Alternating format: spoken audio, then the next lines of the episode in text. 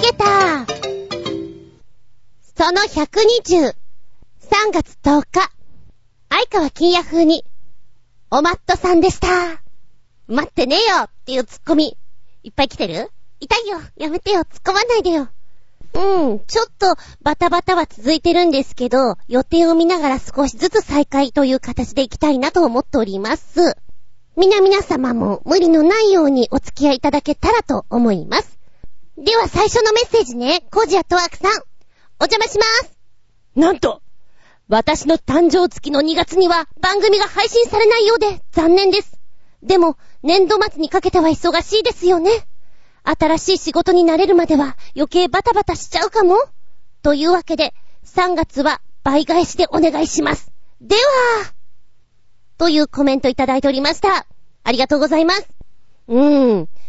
なんか12月とか1月の忙しさとは違ったジャンルの忙しさに移行しつつ、歌っちゃうならば、多忙は続くよ。どこまでも、おおって感じ？うーん。ゆっくりしたいなぁと思う。そうね、3倍返し。おいら、ついつい話しすぎちゃって90分とか話しちゃうときあるじゃん？っていうか、それが多いじゃん？?3 倍って言ったら結構すごいことになるけど、みんな大丈夫かな？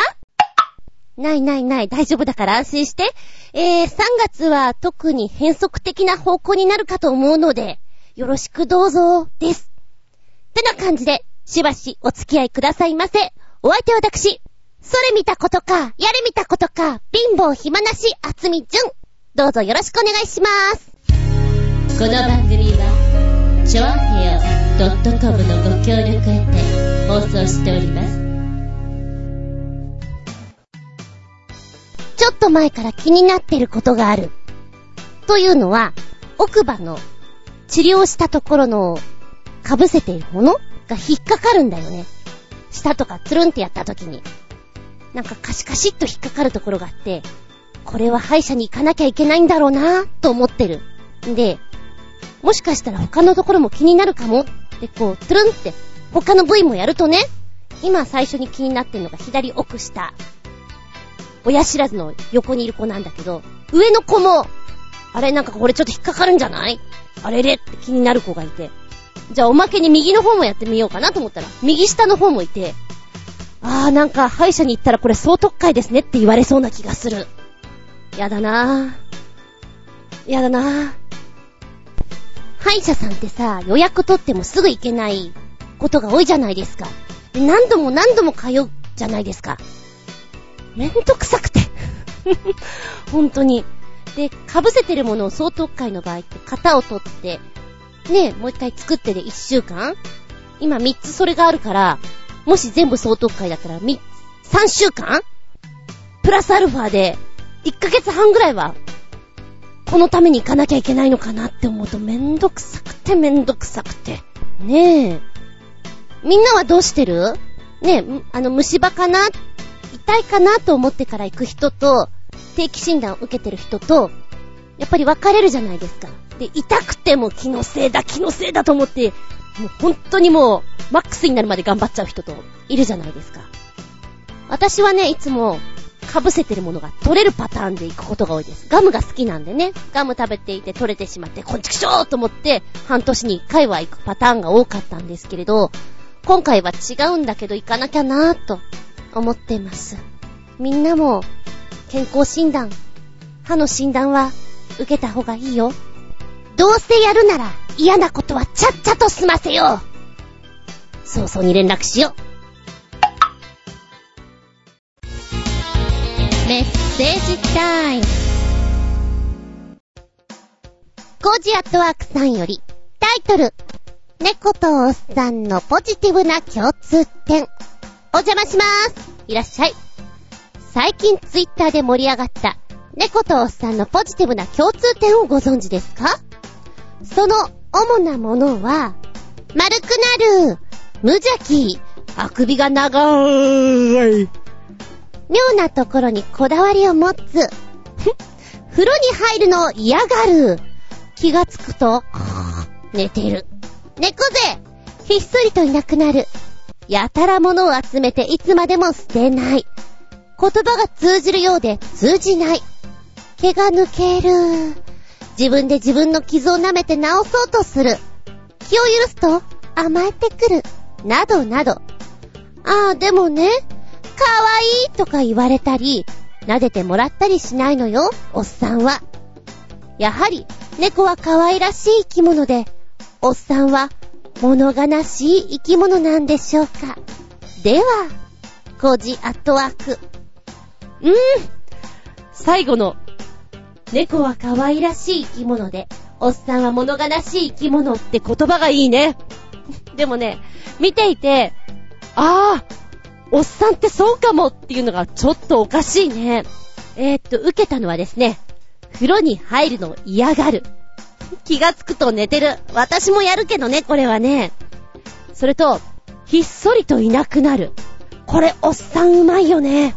ちょっとこの場似合わないな、とかさ、この飲み会嫌だなっていう時に、うまいんだよね、いなくなってんのが。気がついたらいない。お上手です。おばさんはこれできないからね。毛が抜ける。うんうんうんうん、そういうこともありますとも。そして気を許すと、赤ちゃん言葉かなんか使っちゃって甘えてくるぐらいのことを、おっさんはするでしょう。なんか飲み屋さんの時とか思い出しちゃった。非常に座布団をあげたくなるなっていうコメントだと思います。そうだなおばちゃんとおっさんだったらやっぱりおっさんのが可愛らしく見えちゃうよね。おばちゃんは、やっぱりこう家庭を切り盛りしたり、子供を育てたりっていうところで、たくましさがプラスアルファでどんどんどんどん入ってくるから、なんか、がっつりわっしょいたくましい合点って感じがすごくするんだけれども、おじちゃんはどんどんどんどん可愛らしさを増していくような気がする。なんとなくね。ああ、でも私ももうおばちゃんに入ってるからな。たくましさ。どっこいしょ。そんなところなんだろうな。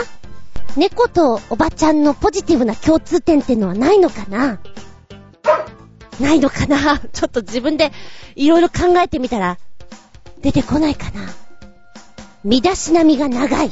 とか？うーん、なんかありそうだけど、ちょっと出てこないや。暇な時に考えてみる。ありがとうございます。超新星ヘナチョコヨッピーくんからメッセージ。あれ？番組終わったんじゃないの？まあ、いいことあったんで適当にネタ送ってやるか。終わってないよ。先生言いました？2月はお休みするって先生言いました。いいことがあったって何があったのかな？ご機嫌になってしまうほどの。お昼に食べた唐揚げがいつもより美味しかったとかそういうことかな？それは私だ。はい、メッセージの方です。世界一高いブランコらしい、そんな記事ということです。ポチッと見ると、はい、二つ送ってくれてるんだけれども、うん、両方わかりやすいな。まずこのブランコの名前、ソチスイングと申します。ソチです。そう、あの、オリンピックが開催されたところなんですよ。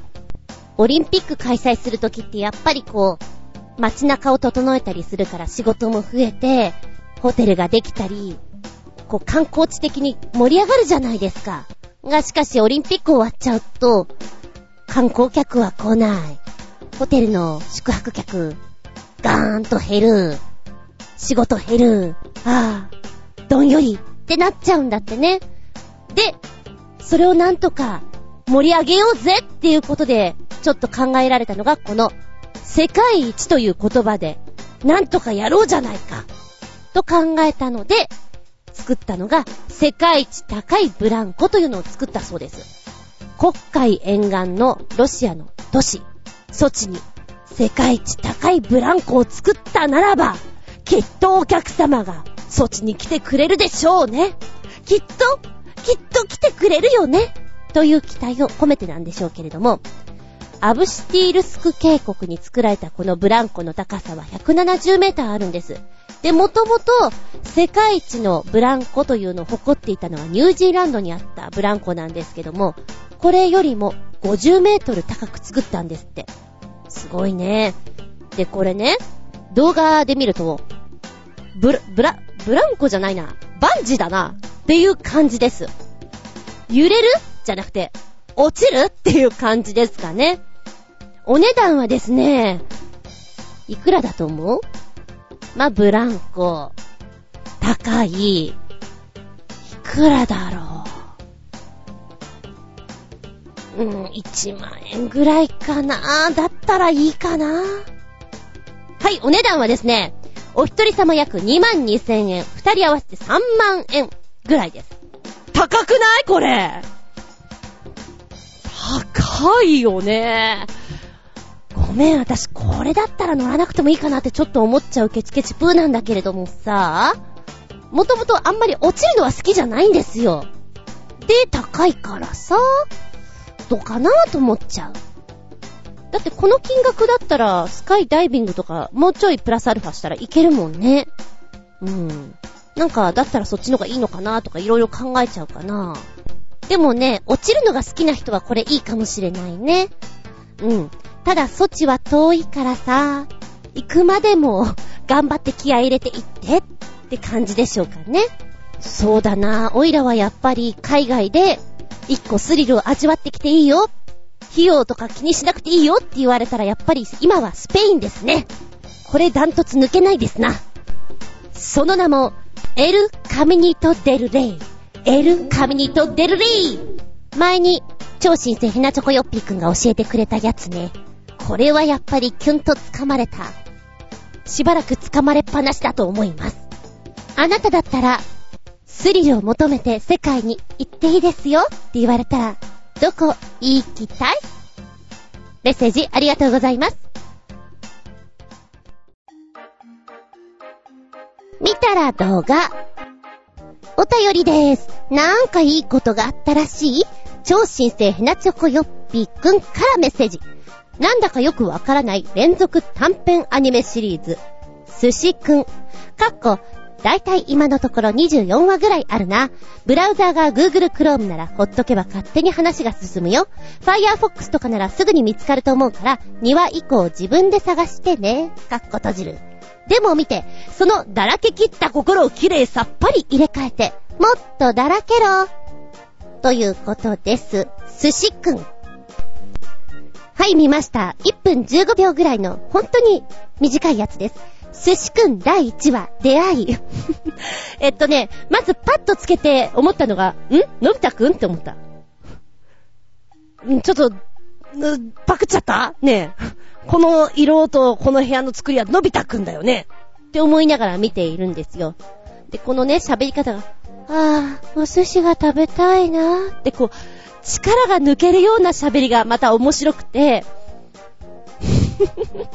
こんな小学生いたらちょっと嫌だとか思いながら、で、寿司くんが出てくるんですよ。いいよ第一声が、大好きなお寿司が目の前に現れた時の反応。そこ？そう来ちゃう？うわ、力抜けちゃったよってぐらい、私の中で大ヒットです。もうその後ね、あの、本人聞いてないですから話を。もう言いたいことだけを言ってる。いいな、これ。ハマった。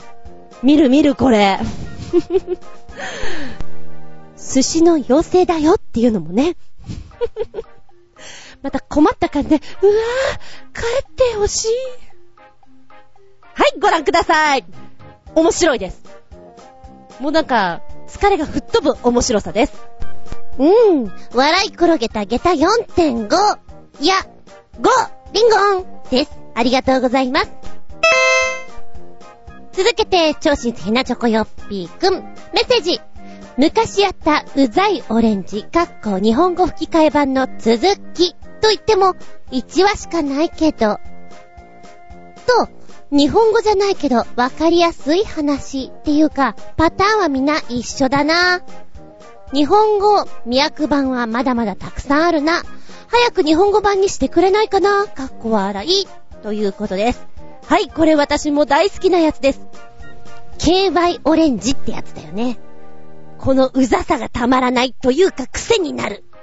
今回は、もっちりしたあいつがやってきた。今まではね、例えばキウイだったり、グレープフルーツだったりっていう、ちょっと仲間的にはフルーツジャンルで来たんだけれども、今回はうん、もっちりしたあいつはフルーツではない。まずは、ぺったんぺったんこねられて、容器に入れられて、その後、あっちっち、あっち、ひろみ号の K に行って、で、ざっくり切られて、さらにはペタペタ塗られて、という、何段階かに分かれてるんですよ。あ、今までにないパターンだなぁと思って。しかもね、一回、こう、焼きに入った後、ちょっとだけ、紳士的になってるのが面白いなと思いました。そして、日本語版じゃない、オリジナルのやつね。ちょっと見てみたんだけど、うん。ごめん、全然英語わかんないから感覚で見るしかないんだけど、ところどころの単語をちょっと抜き取ってこんなこと言ってんのかなっていう。よくさ、英語覚えたりする語学の勉強の時にはわかんなくてもいいから見続ける力読み続ける力をずっとやっていくと、できるようになるよって聞いてたことがあるんですよ。だまずは簡単にセサミストリートぐらいから見ていきなよ。毎回毎回それで耳が慣れてくからっていうパターンかなって思いながら見ていた。ちょっと話がそれたけど。うーん、まずはドリアンさんね。すげえ口元気になっちゃった。どんなこと言ってんだろう。で、オレンジがプップププププってあの種みたいなの吐き出すシーンとかね。うーん。もう随分推理しながら見てるところもありますけど、まあ、こっち系かなと思ってね。英語の勉強的な感じでしょうか。ご覧ください。英語でも良ければ。養ってください。あなたの耳を英語耳にしてみてください。ちなみに2本目は、生姜ですな。ジンジャーが出てくる。で、こっからは字幕が英語なんだけど出てくるんで、あの、早いよ。すぐ変わっちゃうんだけど、なんとなく単語を拾うことは、できるかな。で、三つ目が、パイナッポーで、なんかね、パイナップルのやつが一番私の中では聞きやすかったなっていう気がします。で、四つ目 セロリが出てくる。キャベツも出てくるんだけど、あの、セロリが一番最初にこう、ね、立ってて、一本一本にお顔があるのがちょっと面白くて、なんかね、この四つ目のセロリとお話をしようとしている時の、オレンジくんのテンションの低さが、面白いですよ。はい。ご覧ください。ありがとうございます。ちなみにさ、いろんな動画ご紹介させてもらってますけれども、教えてもらった中で、すげえ好きだなっていう一つがこの KY オレンジ。あと、ウサビッチとね。うん。なんか、寿司くんとかもそれに入りそうな感じがしますよ。あなたも見たら動画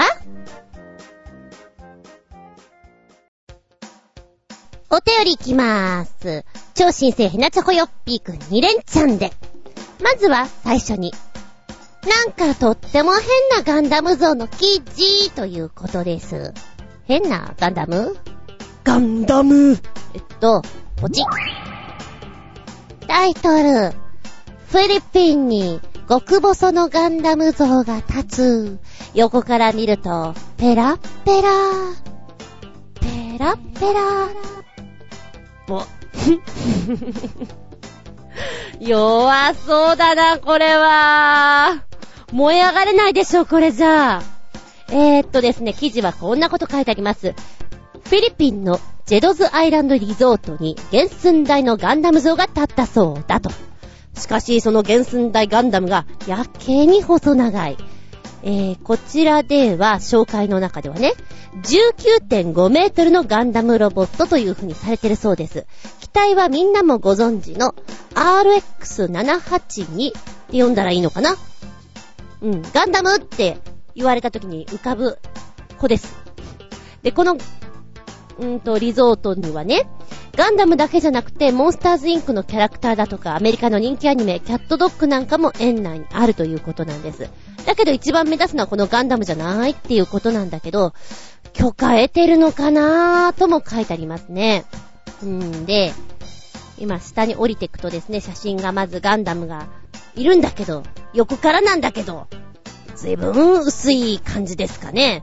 その下にモンスターズインクのマイクがいて、これマイクも細長くないか？ずいぶんな。足長いな。しかもこんなちょっとカエルの足というか恐竜の足みたいだったっけ？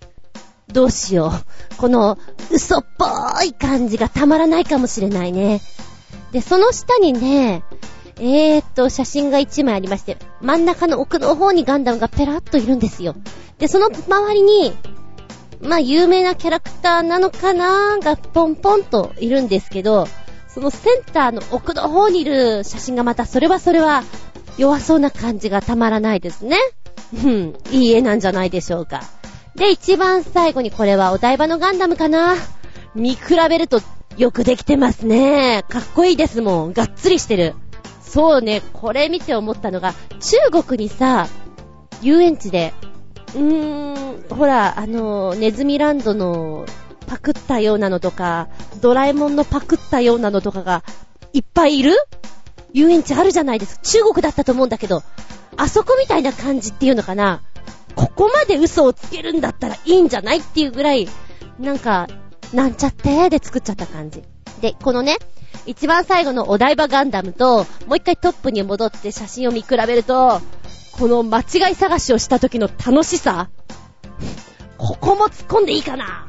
これも突っ込みどころだよねっていう間違い探しができて面白いです。そうだね、文化祭で中学生が作った感じかなおそらく高校生や大学生だったらもうちょっといけるんじゃないかなっていう気がしてなりませんね。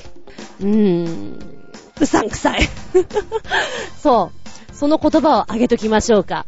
あと、見てて思ったのが、昔の雑誌、少年誌とかに出てくる感じで、僕はこんなにヒョロヒョロなんです。だけど、この健康グッズを使って毎日やったら、体がムキムキになって、今ではこんなにマッチョになって、ほら、彼女もできてモテモテだよっていうような健康グッズっていうの？売ってるページを思い出しました。そのビフォーアフターみたいなね。ガンダムでやりましたみたいな。今はこんなムッキムキだぜ。モテモテだぜ。っていう感じ。ちょっとそれを思い出しました。あなたはどう見ますか？このガンダム。続けてメッセージね。なんかとっても小さい自動車の記事より、正直この全部に乗りたくないよ。んで、ギネス認定世界一小さい車らしいね。こんなのにも乗りたくないよ。おまけは、中国のおっさんが手作りした自称世界一小さい車、かっこ当然非公認。ということで、サイトでくっつけてくれました。ポチッと押すとね、いろいろ出てくるね、小さい車って。最初のやつには、時代は超コンパクトカー、動画で見る世界最小車、5車種という風に出ております。昔だったらさ、うーん、18ぐらいになったら、まず何やりたい？免許取りたい。車持ちたいなんていうのがみんな上げてるようなものだったんだけど、今は、免許持っても、車維持するの大変だし、電車の方が楽だし、っていうことで、免許は持ってる、でも車持ってないっていう人が多いんですよね。私もそうですけれど、維持費が大変。で、駐車場借りるのもね、だけどこんなに小さい車だったら意外といいかもよ。ガソリン代もかかんないんだから。っていうようなエコな車が増えてございます。さあ、今回こんなにあるとは思いませんでした。まずは一つ目。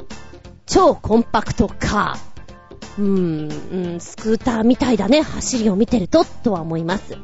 竹岡自動車工業のミリュー R。黄色い車の、まずは動画をシャカーっと見させてもらいましたけれども、えっと、このね、のんびりした感じ、色合い。私はドクタースランプあられちゃんのアニメに出てくるような車だなと思って見ておりましたけれども、まずは、うん、そうだな。いいところって言ったら、ガソリンを使わない。バッテリーだけっていうのはいいよね。なんか1時間 ?1 円とか言ってたかな？超安いんだと思ってね。で、お値段は、安いのかな？高いのかな ?80 万円からだったかな？あ、80万円を切るんだ。で、ドアがあって、屋根があって、当たり前だけど車の形をしてるから、うん、荷物乗るかって言われたらあんまり乗らなさそうだけれども、街中を走ったりする分には雨風しのげてちょうどいいのかなっていう感じはします。竹岡自動車工業なんて聞いたことないなぁと思ったら富山にあるんですって。へえ。このミリュー R で60キロぐらいは出るそうですよ。だから本当にスクーターっていう感覚で行くといいのかなとは思いましたね。音も静かそうだよね。電気だとね。えそして二つ目。あら、ちょっと可愛いんじゃない？トヨタのコムス。一人乗りですね。えー、カラーリンがツートンカラーっていうんで。うん。女性はこの色合いとっても好きだと思います。ただ、この動画見ていて思ったのが、うん、ゴルフ場だよな。キャディさん運転するよなっていう感覚で見ましたね。で、これね、もうセブンイレブンで宅配用に使われてるんですってね。あ、見たことある。なんかセブンイレブンの前に可愛らしいのあるなと思ったらこれだったんだってちょっと納得しました。で、こちらの車はですね、えー、ドアがありません。ですから、こう、暑いとか寒いとか、自然と一体化しながら走っていただけるような車になってます。うん、ドアがないとさ、やっぱ、今の時期きついよ。そうだな、10分以上乗るんだったらある程度の防寒必要だから、車の一番いいところ、ねえ、寒くない、暑くないっていうのがしのげない分、ちょっときついなとは思う。で、お荷物があまり乗らないところですよね。とってもコンパクトだからいいなと思う。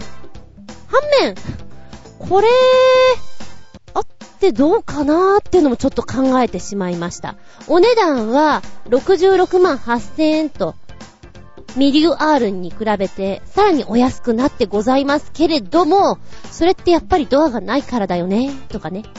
いろいろ考えちゃう。三つ目はイタリアのボルペというものなんですけど、な、なんだろう。お前デザイン的にかっこ悪くないか？って思うのは私だけか？うんとね、幅がね、1メーターなの。1メーターなんですよ。だから結構救急だよね。コンパクトっていうか、だまさにこれで何をしようとっていう気はします。やっぱりね、ここまで小さくなってくると、今度は、こう街中出て事故に遭った時に、確実にあの世に行っちゃうな、とか、そんなことを考えちゃったね。弱い立場にあるなぁと。うん。超コンパクトか。本当にそう思う。だって、幅が1メーターの、高さが150でしょ？重さが350でしょ？あ、あ、でもこれね、定員2名乗れるんですよ。2名どうやって乗るの？え、横にアラビーだよね。縦じゃないよね。うん、2名乗れるように見えないんだけど。だから、頑張れば狭苦しい中、旅はできる。安くな。安く旅には行けるけど、なんか仲悪くなって帰ってきそうだな、とは思うね。うーん。うーん、こういうデザインって人好みあると思うけど、私はこれはちょっと。で、さらにちょっと、ちょっとちょっとって、こう2回ぐらい言いたくなっちゃうのが、イギリスのピール P50 っていうのかな。うーん、これはないでしょ？ただしこれなんか、人気があるのかな？ねえ、なんか復活を望む声がとても多くて、再び出ましたよ、みたいなこと書いてあるんですけれども、タイヤがね、もう車のタイヤじゃないんですよ。ちっちゃいの。こちらが1962年から1965年までに生産された元祖超コンパクトカーというものなので、クラシックな雰囲気が好きな方はこういうのたまらないんでしょうか。え、だって重量はたった54キロだよ。何この54キロって。ねえ。だって頑張ったら運べなくないよね。何人かでこうやってよいしょって持てば。はぁ。えーバックギアを備えていませんけども、後部に取り付けられた取っ手によってキャスター付きのバッグのように運ぶことができると。押せと。そういうことですな。うーん、ユニークです。えー、これがイギリスのビール P50。で、さらに P45。えー、これ悪ふざけ？ねえ。えー、ピール P50 を紹介したトップギアでは、P50 よりさらにコンパクトな P45 というのを番組内で制作したんです。その外観は車と呼べるかと言われたら微妙なんですけれど、まあ一応四輪タイヤと透過類はついてますよと。どういう感じかっていうとね、宇宙服みたいなのを着てるんだよね。で、車のボディがなくてですね、タイヤの部分に宇宙服がくっついていて、で、その中に人間が入って、ハンドル握って操縦してる感じっていうんでしょうか。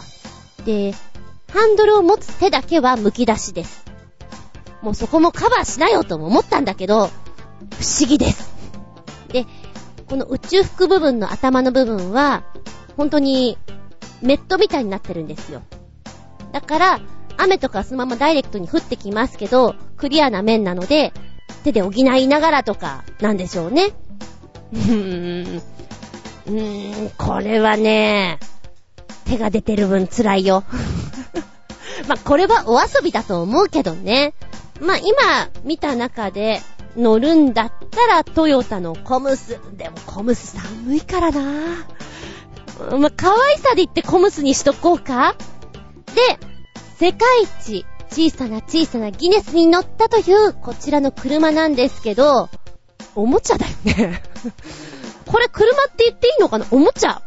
あの、うん。遊園地のアトラクションにこれがあったら男の子は喜んでいくね。可愛らしいです。デザイン。あとはそうだな。高校生ぐらいの自由研究で作りましたって言った車に見えるな。車っていう定義の中にこの子は入るのかなっていう気がしなくもないよ。そして、オーラスの手作りの く車？ね、車でいいのこれ。まあまあ、おっさんが車と言うんだったら車と言っときましょうか。これこそ遊園地にあるよね。ユニークな自転車とかと並んでさ、ありそうな気がする。で、こう、アクセルとブレーキのペダルが本当におもちゃのように見えて、ハンドルもね、何これ？子供のおもちゃだよねっていうような直径15センチもしないんじゃないの？このハンドルの大きさは。小さいまあ、面白いとは思う、これ。これで、敷地内をブギーンって行くのは楽しいと思うよ。うん。まあ、車かなって言ったら車じゃないよね、おっさん。目を覚ませ、パンパンって感じでしょうか。いっぱいあるね。でも私、やっぱり見ててスマートとかは可愛いなと思って欲しいなと思った時はありますよ。でも私荷物持ちだからな。荷物がいっぱい入らないと嫌だからな。っていう感じで。車選び。そうね、車選びの皆さんのポイントってどこにあるんですかね見た目？快適さ？なんでしょうか？ねそういうの聞いてみると面白いかもしれないですね。うん。いつかテーマにしようかな。なんて思いつつ、メッセージありがとうございます。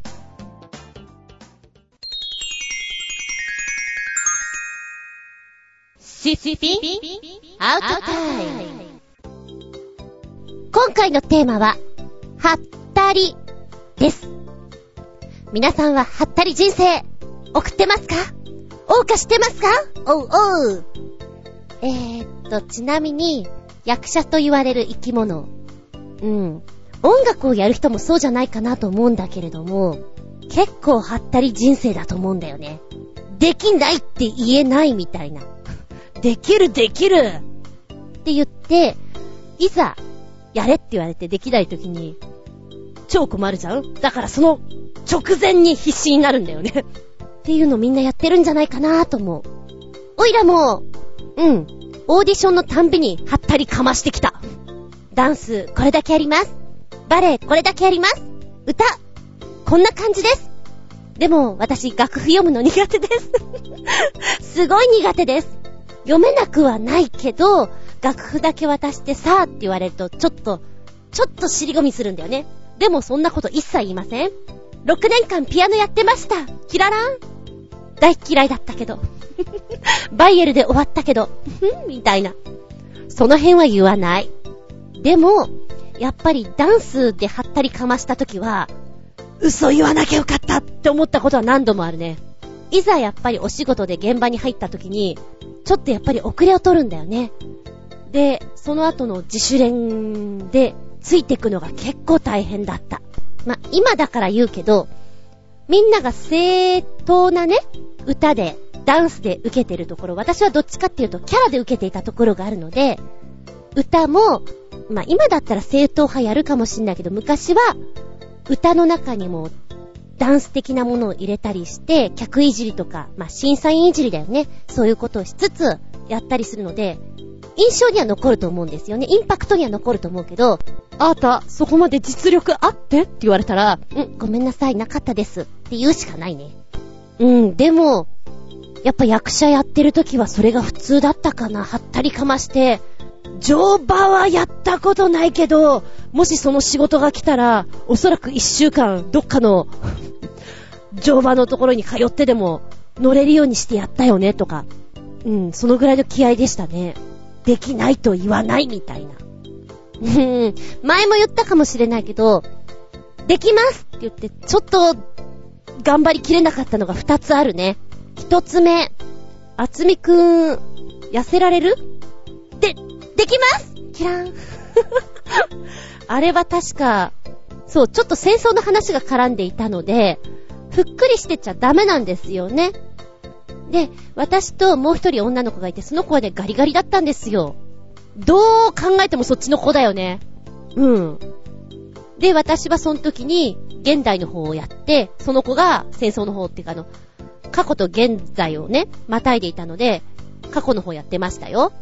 チッとか思いつつ、痩せられなかった。頑張ったいろんなとこのプール行ったし、食事療法もすごい頑張ったけど、でも元々の体格というのがあったから、あの子にはかなわないなと思った。うーん、はったり効かなかった。それから、あつみくん、色を白くできる？はい頑張ります演出からもらった美白クリームを毎日塗ったけど、厚みは白くなりませんでした。厚みは色黒のままでした。あれはごめんなさいです。でもしょうがないよ、それは。そ、お天道さんに言って。だってお天道さんがギラギラ照るから。私それ浴びちゃったら黒くなるっぺよ。はったりかましました。あとは特にそんなにね、まあ、ダンスとか必死にやったし、歌とかもちょっと必死にやった分、そんなにめ、ご迷惑はかけていないと思いますけど、おいらはうん、大学の頃から派遣社員をずっとやっていて、派遣というと、はったりですよ。一個一個がオーディションみたいなものなんですよ。何ができる？こんなことやります。こんなことやります。ね今は、だいたいもうそういうの全部知ってて送り込まれているから、そんなにハッタリをかますことがないんですけど、若かりし頃はあんまりそこまで聞かれないんで現場に行って、ね、これこれできる？はい、できますっていうことを言うことが多かったんですよ。まあもちろん若かりし頃は周りからいっぱい聞くということができたんですけどね。で、今いるところ、私はね、エクセルがやってた時期が相当昔なんですよ。で、相当変わりましたよね。で、その後、パソコンをいじる仕事をずっとしなくて、役者業の方とかもやって入っちゃったんで、パソコン離れがすごく長くて、で、久しぶりにちょっとそっちの方の仕事に行った時ね、ここまでできますかって言われた時に、やったことがなかったんですよ。勉強します !V ルックアップやったことがない。ピポット何それ？美味しいの？やったことがない。どうしてくれよ。はい、頑張ります勉強中ですというハったりをかわしつつ、今いるところがそこなんですけども、え、短期なので、どの程度やらされるのかなと思いながら、行ってね、あのー、エクセルの仕事があるとき、あんまりなかったんですね。あ、これはよかった。ああ、よかったよかった。なんとか私の状態でもなんとかいけるなと思ったら、あるとき、じゃあこれとこれをこんな感じでやってみてって言ってることが、何言ってるのかさっぱりわかんなくて、は？は？ぁもう大きいクエスチョンマークがぽよよん、ぽよよん、ぽよよん。来たー。ここでこう来ると思わなかったなと思って。うーん。はったりかましすぎたからね。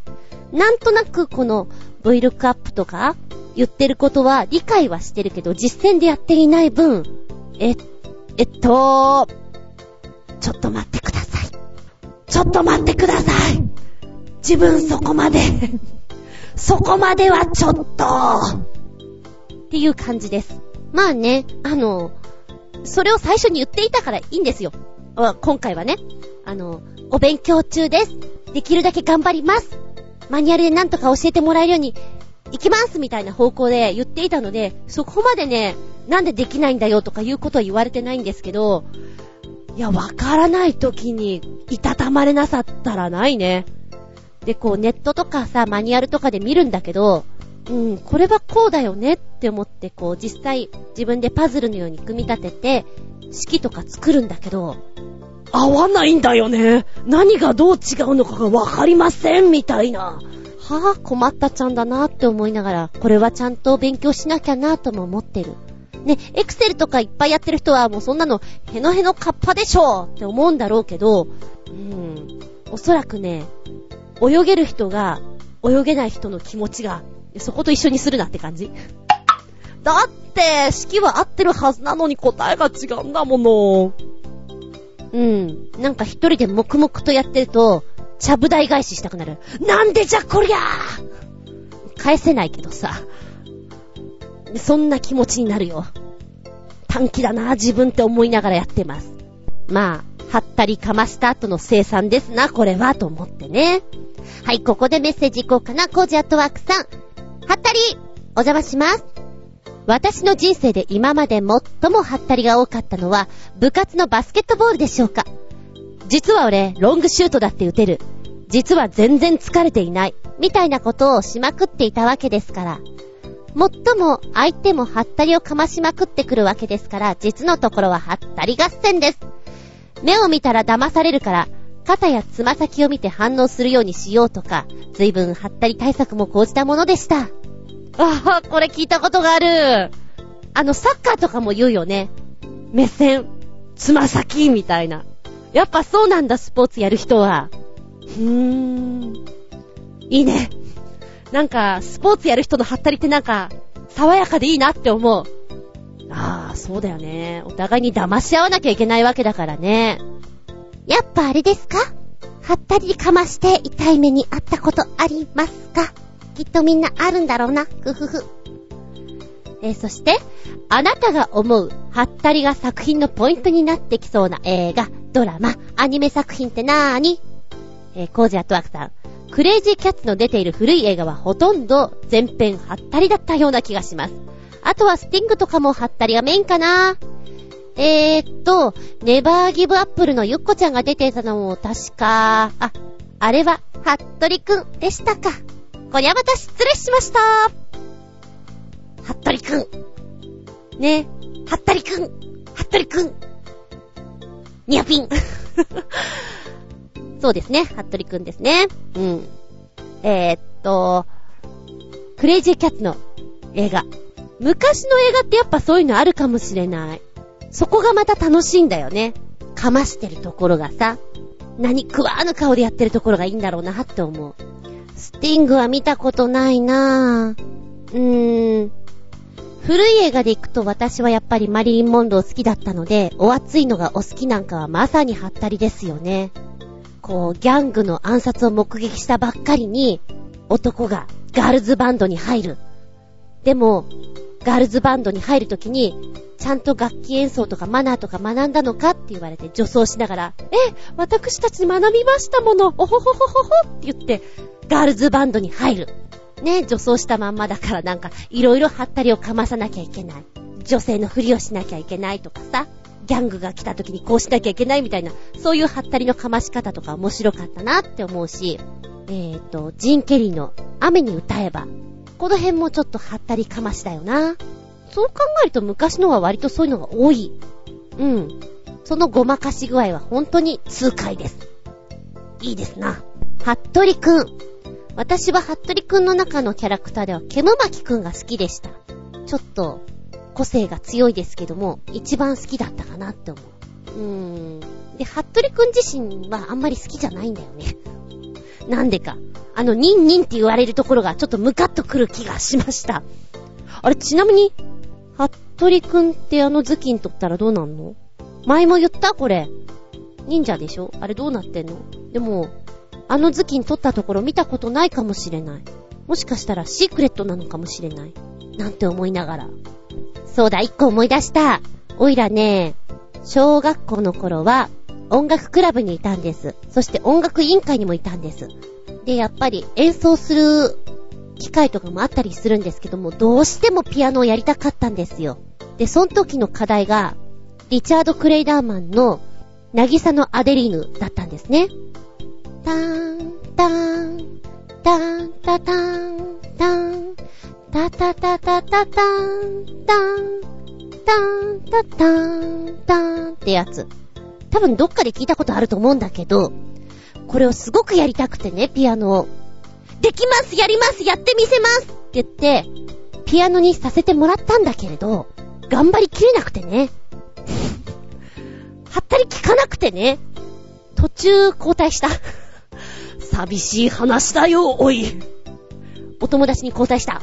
難しかった。指動かなかった。やっぱね、もともとピアノ嫌いだったのもあるから、いきなりやろうと思った自分がね、ちょっと考え甘かったよね。って感じでしょうか。そうね、でも、10代、20代は、はったりかまし人生でいいんじゃないかな。はったり屋さんで頑張ってほしいなと思う。できるよ。で終わらせるんじゃなくて、じゃあやらなきゃいけないようなことになったらやればいいじゃないと、思いますね。ねちょっと上の世代なんかさ、サーフィンとか、やらないけど、俺サーフィンやるぜ。つって、あの、スタイルだけ真似する丘サーファーっていうのがすごく流行ったんでしょ。で、彼女とかに、うわ、かっこいい、見せてって言われた時に、あー、あははーんってなっちゃうパターンがあったけど、そこで、やっぱ、ちょっと練習してできるぐらいになると、丘サーファーだったけど本物のサーファーになりましたぐらいなのは、かっこいいかななんて思うけれどね。まあ昔は丘サーファーという言葉自体が流行ったみたいですけど、うん。さあ、皆さんのハったり人生はいかがなものでございましょうかちょっとそういうのを思い出すとね、あ、あん時ハったりかましてたなーなんていうの、あるんじゃないかなお酒なんかもそうじゃないかと思う。実は強くないよ全然強くないけど、飲めないっていうのもクソ恥ずかしいから、飲めます。やります。ん で、ベロンベロンみたいなね。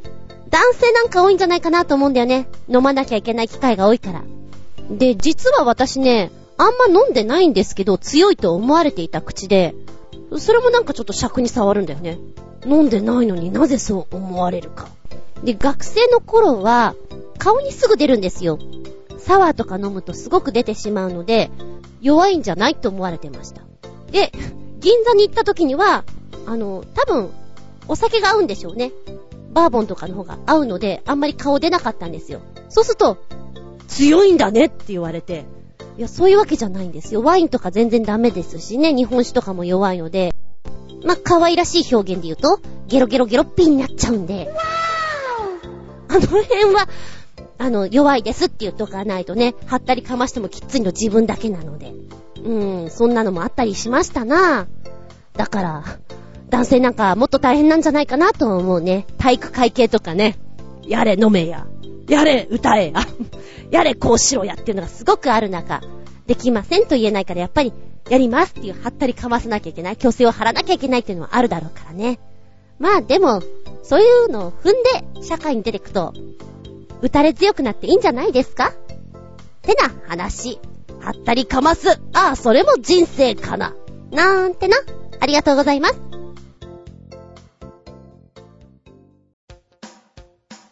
お便り、超新星ひなチョコヨッピーくんからメッセージ。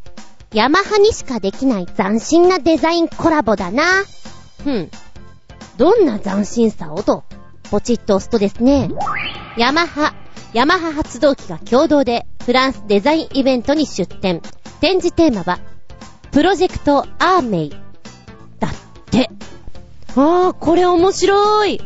えっとですね、普段楽器をデザインするヤマハと、モーターサイクルなどのモビリティをデザインするヤマハ発動機の各々のデザイン部門がですね、お互いのデザインフィールドを交換して、生産、商品化の制約に縛られることがなく、それぞれの作法、考え方、デザインを提案するというプロジェクト。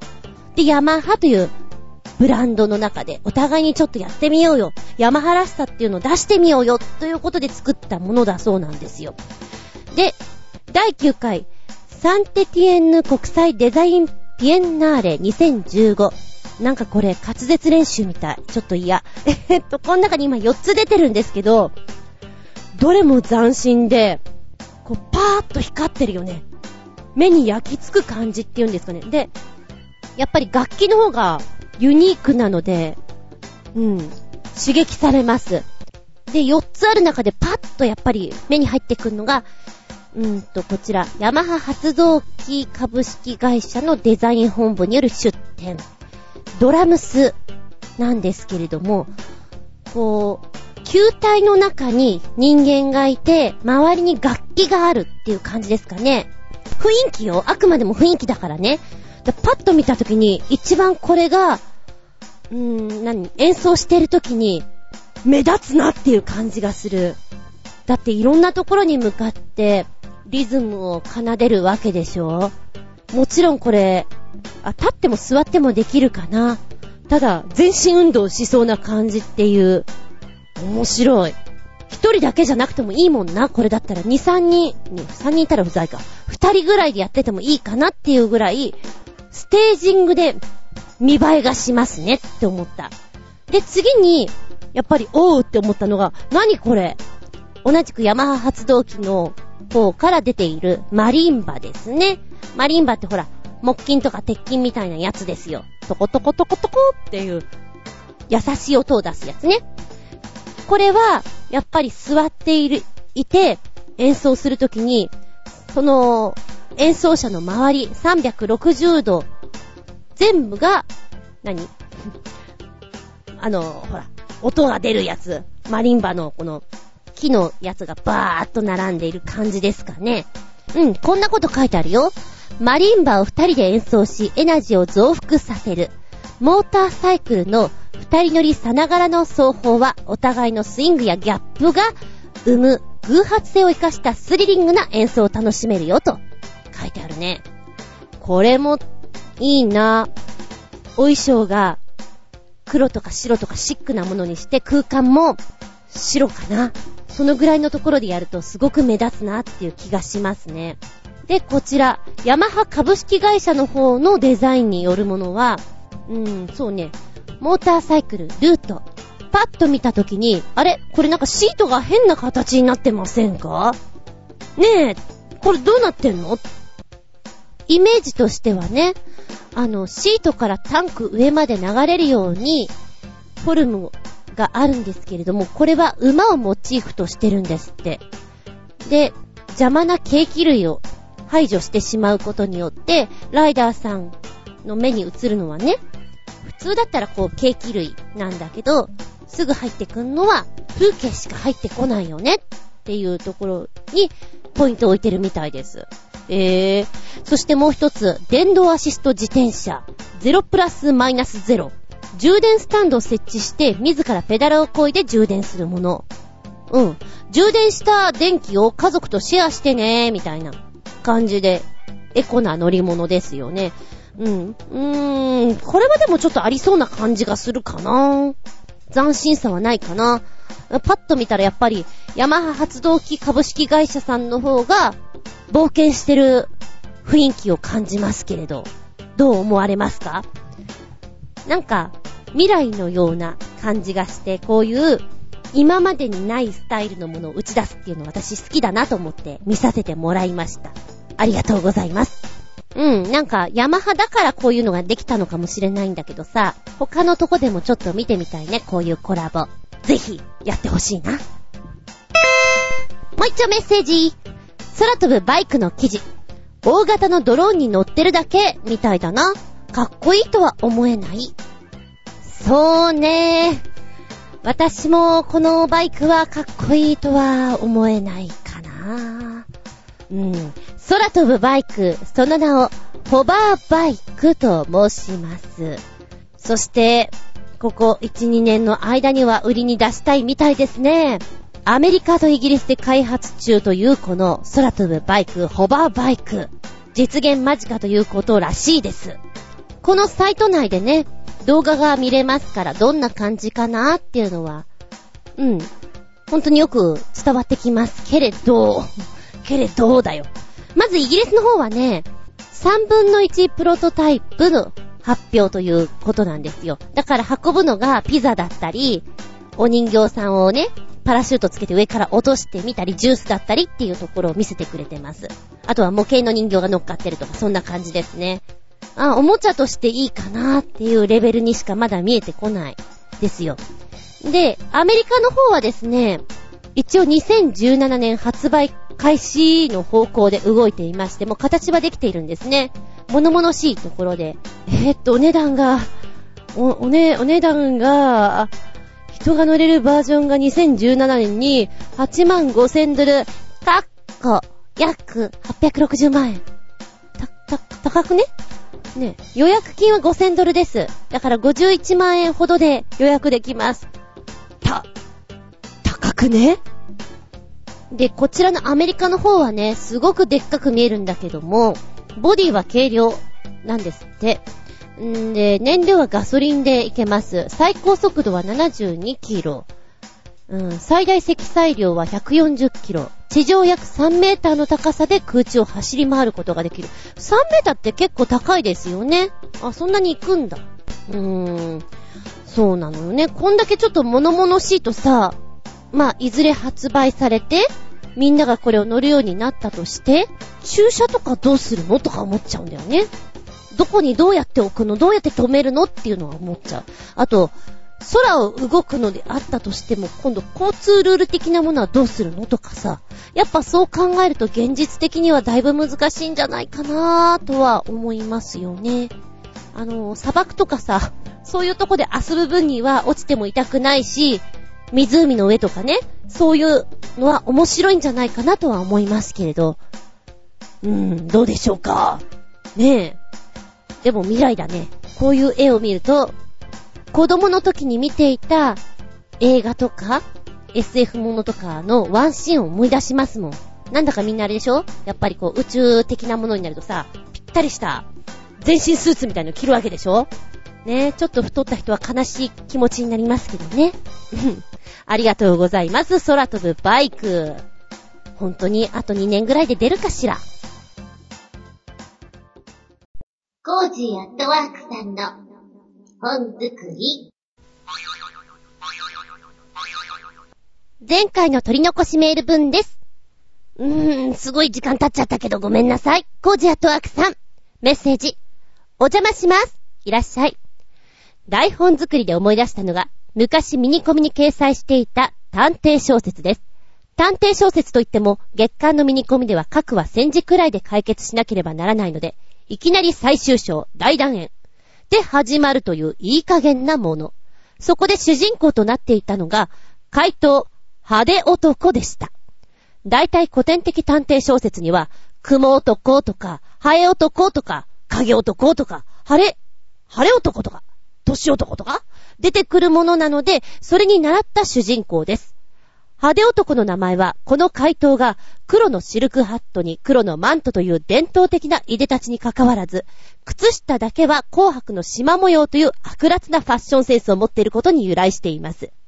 この派手男のライバルが探偵です。この探偵は、回答が回答である必要上設定されているだけなので名前がありません。ただし助手として出てくる少年探偵には、大山少年、中板橋少年、下赤塚少年、成増少年など、毎回違う名前がついていました。主に少年の名前は、東武東上線の駅名でしたが、これに特に意味はありません。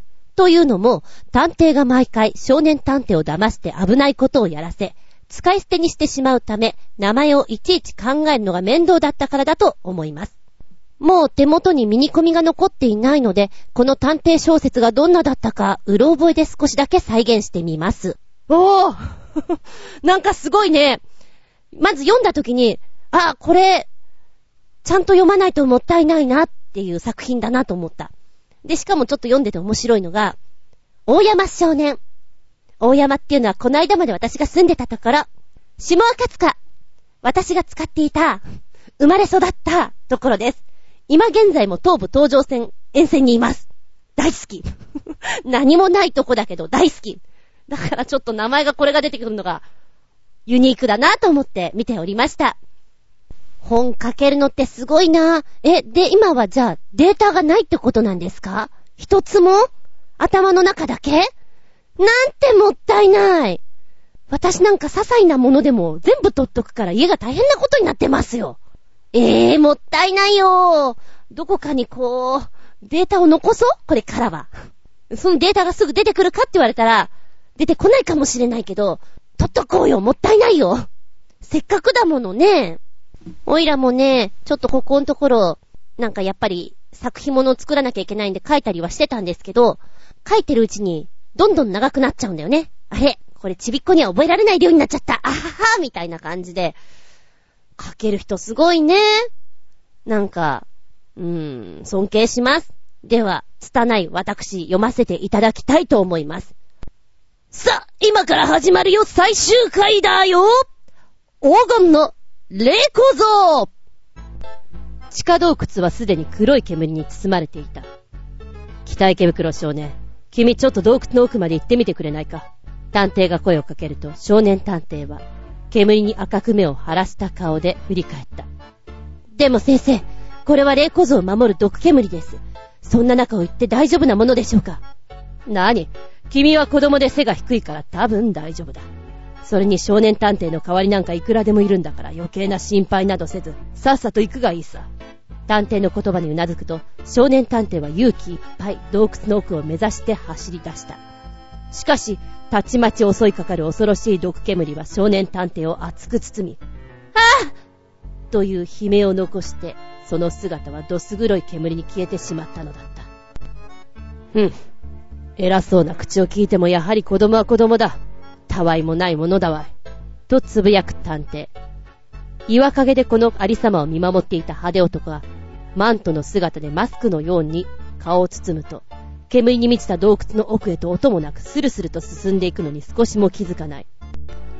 そして、数時間の後、すすで真っ黒になった少年探偵を抱えた派手男が、恐るべき勢いで洞窟出口の断崖に姿を現した。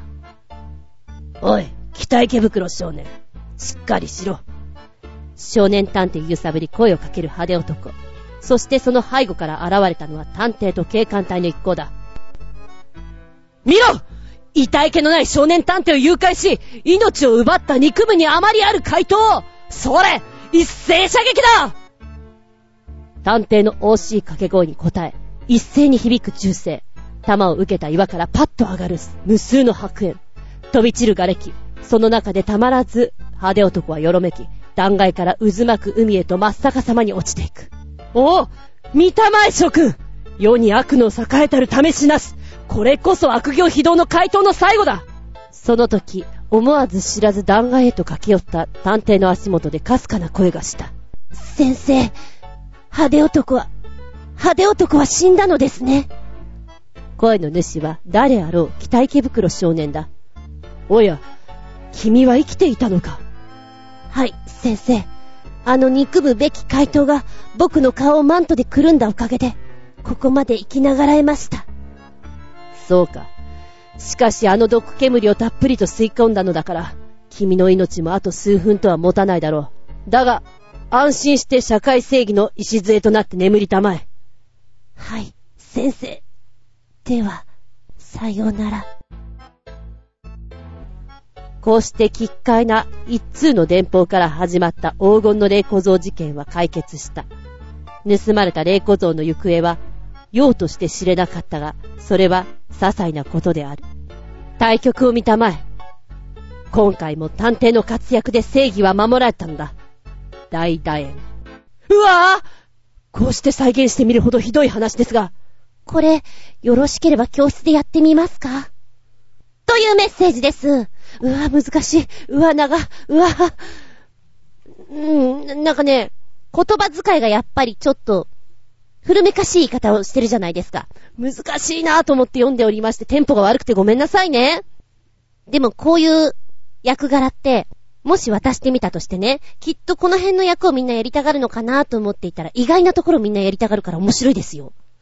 今これ見てたらみんな何やりたいのかなぁ月曜のクラスは、北池袋少年のような気がする。で、日曜日のクラスは、警官のような気がする。警官とか、派手男のような気がするな。どうかなちょっと面白いよね、そういうのね。うん。え、ー、みんなそれやるの？それは、それはっていうの、多いからね。びっくりですよ。やりたい役って聞くと。拙い読み聞かせで申し訳ないね。でもなんかまた浮かんだら教えてくんなましいな。ありがとうございます。お便りです。超新星ヘナチョコヨッピーくんより。最近は日本のバンドでも、七弦ギターを操るギタリストがどんどん出てきてますな。八弦九弦ギターってのもあるけど、どういうセッティングにするかが重要で、七八九弦あっても、六弦とほとんど変わらず、何の意味のないものになる可能性があるから難しい。ということで、七弦ギター、それも七弦のツインギターの迫力あるサウンドでも聞くでねるねる。これは迫力あるね。お上手。えっと、ギターのことはよくわからないんだけれども、あ、ド、ドラムすごくない？すごく体力使いそうな、速いリズムでタカタカタカタカタカタカタカタカ足もそうだけど、手もそうだけど、全身すごい使ってるなと思って、ちょっと一番気になったのが、うん、ドラムスかな。すげえと思った。んで、ギター、やっぱりネック普通のより太いんでしょきづらそうだなと思った。太いという意味合いでは。やっぱこれに慣れちゃうと普通のやつの、ね、弦のやつとかって、使いづらく感じちゃうのかなとかさ、そんなくだらないことを思ってしまいましたけど、ここのバンドさん、えーと、ガントレットっていうのかな？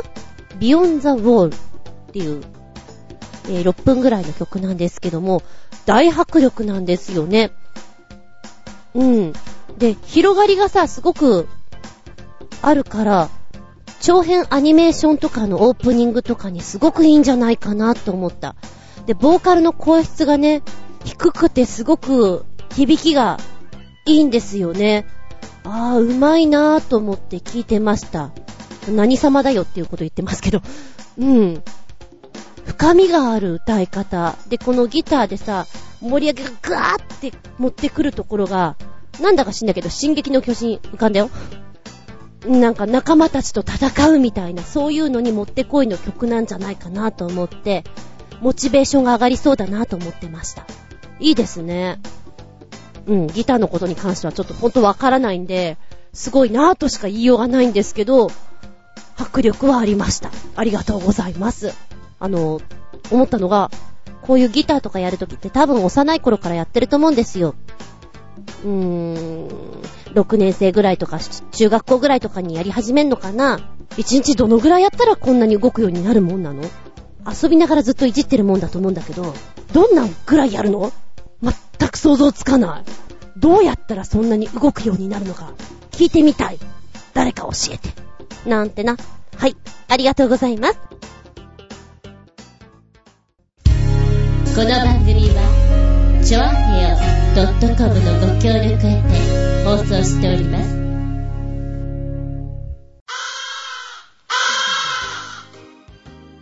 はい、長々とお付き合いありがとうございます。次回は、3月24日、その121でお聞きいただけたらと思います。テーマは、そうなのよね。3月25、26って卒業式が多いのよね。つうことで、テーマは、〇〇の卒業。あ、今、斎藤由貴が出てきた。卒業の中でも斎藤由貴が出てきた。まあ、それは置いといて、えー、っと、卒業式絡みのものっていうのはいっぱいあると思うんですけど、あなたが卒業したいこと、気持ち的には、できてもできなくても卒業したいこと、そういうお話していきたいなと思います。例えばよ、夜9時以降、健康のために、何か物を食べることを卒業しますルルルルー。卒業、いろんな意味であると思う。うん。やっぱりここは、健康のために、タバコからの卒業したいな。ルルルみたいな。はい、お便りはですね、チョアヘオホームページ、お便りホームから入っていただきますか、もしくは私のブログ、ズンコの独り言の方にメールフォーム用意してございます。こちらに飛んでいただくか、直前になったら、頑張る、頑張ってブログの方にですね、え今回のテーマこれですよ、と、あげたいと思います。頑張りきれたら、チョアヘオのブログの方にもあげたいと思いますけど、えーそちらの方にコメント残しても構いません。直接のメールアドレス、こちらもご利用くださいね。全部小文字で、geta アンダーバー zun アットマーク yahoo.co.jp geta アンダーバー zun アットマーク yahoo.co.jp こちらまでお願いします。ごめんね。あの、冒頭に3月変則的みたいなお話をしたのですけれども、一応予定では24日なんですが、ちょっと、ちょっとずれ込む可能性もあるよ。直前に、で、電話しない。電話どうやってするの？ごめん。電話はしない。あの、ブログの方に、ごめんね、来週にするよ、ということ上がると思います。予定では24に上げたいんですが、が、ちょっと可能性的には31のが高いかなと思いつつです。ごめんね、変則で。うん、あの、電話が欲しい人、あの、メールでください。電話してあげる。うっとうしいな。今週じゃないから、来週だからね、よろしくどうぞって言って切ってあげる。これはうっとうしいな。ねえ。まあ、もし、もし電話欲しかったらいつでも、ええ、ええ、電話番号書いて、ああれよあの、ブログの方とかに載っけたら、板電来ちゃうから、あの、メールの方にください。そしたら、書ける。ということでよろしくって。次回、下駄121。予定では3月24日、日付が変わるその頃に、だけど、もしかしたら31日かもよ。無理のないようにお付き合いくださいませ。お相手は私、バームクーヘン大好き。みんなはどうやって食べる？あ子供の時はさ、皮を一枚一枚めくって食べたいんだよね。絶対うまくめくれないんだけど、そんな食べ方をしてました。あつみじゅんでした。見舞い聞く舞い話す舞い。ずんこの話も、もう、おしまい。バイバイキーバイバイキーバイバイキーバイバイキーみんなは納豆好きですか？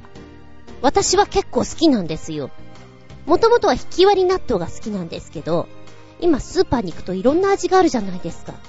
やれ昆布だし、やれ梅じそだ、カレー味。なんかカレー味に至ってはもうなんかよくわかんないなと思いながらも、ふわっとしたのとか、臭みがあったりとか、大粒だったり小粒だったり、粘りがあったりなかったり。私はね、臭いのも食べれるんですけれども、最近はソフトな方が好きかもしれないです。で、この間食べて超うまくないと思ったのがですね、えー、これどこの納豆だったんだろう。ちょっとパック捨てちゃったんだけども、納豆についてくるタレありますよね。あれが、うんとね、生卵のような感じっていうのかな。で、納豆と一緒に混ぜ込むと、まるで、卵かけご飯と納豆を一緒に食べてるようなふわふわ感なんですよ。すごく美味しいと思って、んで、よそで見つけたんですね。で、うちの近辺では見たことないんですよ、この納豆。もっと大きいお店に行けばあるのかもしれないんだけど、食べたいなぁと思って。で、おとといぐらいに行っていたので、購入して帰ってきたんですけれども、美味しいです。納豆、ちょっとそういう変わり種納豆とかいいなと思うね。一回、ちょっとね、あの、変わり種納豆とか、高級納豆とか、食べるのを遊びでやってた時があるんですけど、意外に違ってね、今やるとまた面白いかなとも思ってる。うん。お好みは、私は、そうだな、キムチのタレをちょっと入れて、お豆腐とかもちょっと入れて、かさ増しして食べるのが好きですね。はい。もしよかったらこの、ちょっと名前が思い出せないんですけど、卵の醤油がかかってるような納豆を見つけて食べてみてください。美味しいよ。納豆の話をするとどうしてもあの、英語の歌、ネバネバネバネバネバネバネバネバってやつを思い出す。あれ誰だっけ？みーちゃんかなんかが歌ってた？でも元は洋楽だよね。納豆の歌。なんだっけ？